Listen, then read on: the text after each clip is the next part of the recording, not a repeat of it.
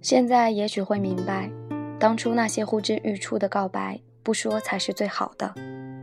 最起码在悬念未开的故事里，你依然还是自己的主角。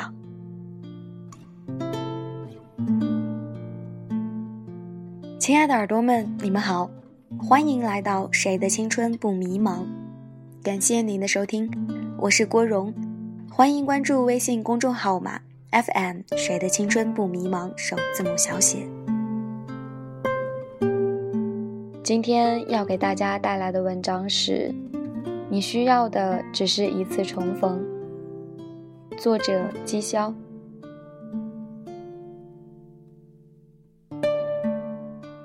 一书的小说里，我最喜欢印度墨和电光幻影。两个故事各有不同，但都讲到一点。那就是结尾的重逢。一书可能很爱纽约，将最好看的结局都放在这里。印度墨里，陈玉静在第五大道为选订婚戒指时巧遇刘印子，此时他已是巨星，远远走过来一袭红衣，将玉静选好的戒指套在手指上玩半天，又还给了他。这一刻不言不语的一初相逢，却仿佛等待多时。嬉笑如常，却连他赠未婚妻的戒指都要抢先戴一戴。这女人的心思，让人觉得精致又宏伟。明明如此深爱的两人，却最终互相等待不起。一个要功成名就，另一个盼安稳人生。时间赠他们少年相遇，却吝于教他们长相厮守。然而这份爱却恒然不动。哪怕你已是别人的丈夫，我确定要折个弯，让你永远记得我。电光幻影呢？荣三和将屋宅借给剧组拍戏，与女明星杨世奇建立了私密而又堪破生死的姐妹情谊。可距离杀青仅仅隔了三个月，还是在纽约，他兴奋地在酒店大堂喊住那位路过摩登女郎，说：“世奇，是我。”杨世奇摘下墨镜，笑容满面地看着他，只当他是一位影迷，浑然不记得面前的人是谁。可叹吗？但事实便是如此。时间一久，视线偏移，当初再爱的人也记不得了。就连荣三和通篇惦念不已，恨不能为其自残自虐的前男友易泰，两人偶遇，竟也已然认不出。他印象中的易泰面容精致、温柔绅士，像极了某位男星。而见面那一刻，三河却发现他体态发福，袜头橡筋松落在脚裹上，如同路边闲汉。重逢是多么奇妙的遭遇，既能教人在遥遥无期中惊鸿一瞥，留下永恒记忆，又能在须臾之间打一个照面，将亲密往事忘得烟消云散，溃不成军。重庆森林的第二个故事，王菲扮演的便利店女孩爱上了梁朝伟扮演的警察六六三，开始她的单恋之旅。拿了前任留下的钥匙，偷偷去他的房间打扫、发呆、换床单，甚至洗衣服忘记关水龙头。但在六六三发现并向他表示好感、提出约会的时候，女孩却害怕地逃去加州。那个女孩就像少年时的我们。只经历过少少的恋爱，少少的惊鸿一瞥和黯淡情伤，面对爱情时有一丝向往，又有十分惧怕。正是这懵懵懂懂的时刻，令我们以为那是最珍贵的东西。便利店少女用了一年的时间才鼓起勇气回来，给了六六三一张新的登机牌，也给了故事一个完美的安定。他是个聪明人。懂得用重逢筛去恋爱的青涩，但大多数怀春少女可不会这样。一位女孩向我咨询感情问题，说对初恋情人难以忘怀，明知他是人渣，明知他爱我没那么深，却总难以自持。往事那么美好，一不留神就缴械投降了。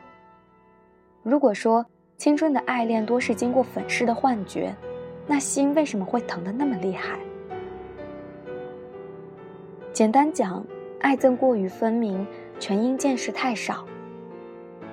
举个不怎么恰当的例子，当你全身身家只剩十块钱时，你丢一块都会心疼；当你存款十万，同样丢了一块钱，你就没太多感觉了。而当你拥有了赚钱的能力，你赚钱的效率远超过丢钱的损失。你眼睁睁看着一块钱躺在地上，你未必会去捡了。感情也这样，在最早的年纪见识到人总是最好的，因为你从未设防，也不懂感情里七七八八的策略，你不在乎他的外在条件，只为一封情书和课间十分钟的等候而感动。你觉得这是你最好最纯粹的感情，绝逼真爱。可这样的感情一旦受了伤，你就会以为经历了天底下最残酷的事儿，谁都没你惨。事实上，当你再谈几次真心实意的恋爱，会发现爱情里的喜悦和悲伤分量都一样。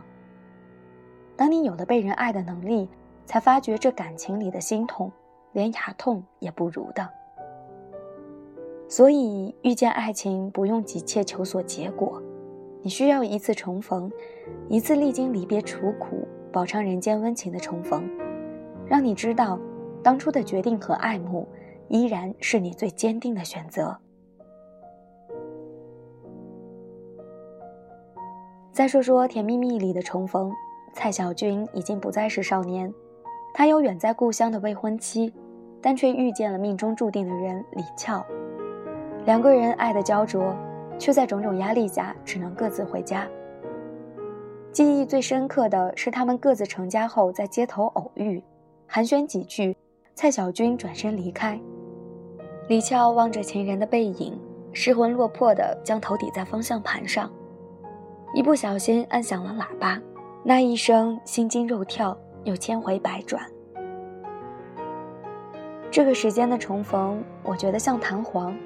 表面上松松弛弛，预压却会反弹得更加激烈。世事繁琐无常，掩盖了我们情感深处的暗涌，但越是刻意掩盖，喷薄而出的那一刻就越为汹涌。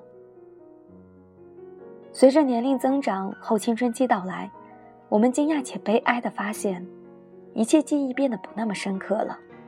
曾经让你撕心裂肺的情感，开始变得不痛不痒。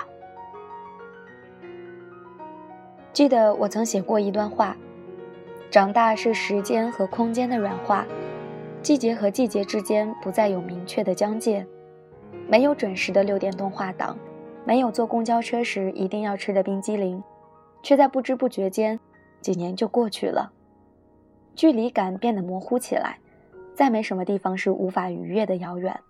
然而，在路过你家门前的十字路口时，你不再会驻足张望，希望你出现了。很多人在评论里感慨：“是长大后的爱没有那么真了吗？”我觉得不是。这时的我们都经历过挫折和感动，遇见过凉拌与人渣，我们的世界开始丰富起来，却也萧条起来。前者是因为伴随着时间，我们的见识多了。后者则因为我们有了独立判断的能力，开始有选择的接触这个世界。我们不再会感动于几句蹩脚的情诗，一束廉价的玫瑰，也开始知道，恋爱不只是两双眼睛的深情对视，也是情趣与生活的完美融合。见得多了，自然分辨得出孰优孰劣。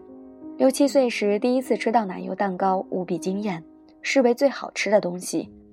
长大后却再也无感，因为有太多更好的选择，你也有了更细致的要求。水果的、奶油的、减脂的，每一样要求都是你基于自身判断而得出的。放在感情里，你说这是受外界干扰，心不再纯粹。但奶油蛋糕就真的比其他蛋糕好吗？不尽然，那只是一种感觉，甚至。只是时间给你的一种错觉。选择一多，要求也会多。这个时候，你选择去爱的那个人已经不再是一个名字，而是一张试卷，不仅会被你的父母、朋友审视评估，也会被你的社交圈、你所处的世界轮番打分。即便你想抗拒那些灼人的目光，只要你不能远离这世界，它就永远存在。有时候，你不得不背负很多莫名的压力去爱。你觉得你已经很爱他了，但周围的人觉得你对他冷淡；你觉得他已经很好了，但朋友却说他看上去没什么钱。你的恋爱成了别人眼里的纪录片，你也早已忘却爱的初衷，在苦苦扮演一个爱情剧演员。此时的你，需要的只是一次重逢，与自己重逢，屏蔽掉那些噪音，试着全无牵挂，重新恋爱一次。我以为人生就是这样，只有这一次次的重逢，才能让你对当下的纠结释然，才能让你打开暗涌的通道，重新爱出火花。那些年，柯景腾说：“沈佳宜，我很喜欢你，非常喜欢你，总有一天，我一定要追到你，百分之一千万，一定会追到你。”可还是那个柯景腾，在电话里对沈佳宜坦然地说：“我也喜欢当年喜欢你的自己。”这正是柯景腾跟曾经那个自己的重逢。正因为有那百分之一千万的喜欢，后面那句话才分外温暖。因为我们都经历过呀。最后分享一段我写给女朋友的一段话。和你坐在一起，我刷着微博，你看着报。我刷到一条星座运程，直接跳过情感运势去看事业，边看边跟你讨论。你也接过去读了一遍，运势不错呀。你笑着说。这时候我忽然想起，曾经的我是如此的害怕过不能和你在一起，而现在我们都已经不需要依靠这些感情指南了。我们在一起是对的。谁说都不算。你看，当我遇见曾经的自己，我再也不害怕失去你了。最近还是一样努力着配合你的性格。今天的文章就和大家分享到这里，让我们下期节目再见吧。算一算，虚度了多少个年头。仿佛足够写一套错爱的春秋。如果以后你还想为谁浪费美好时候，眼泪只能在我的胸膛毫无保留。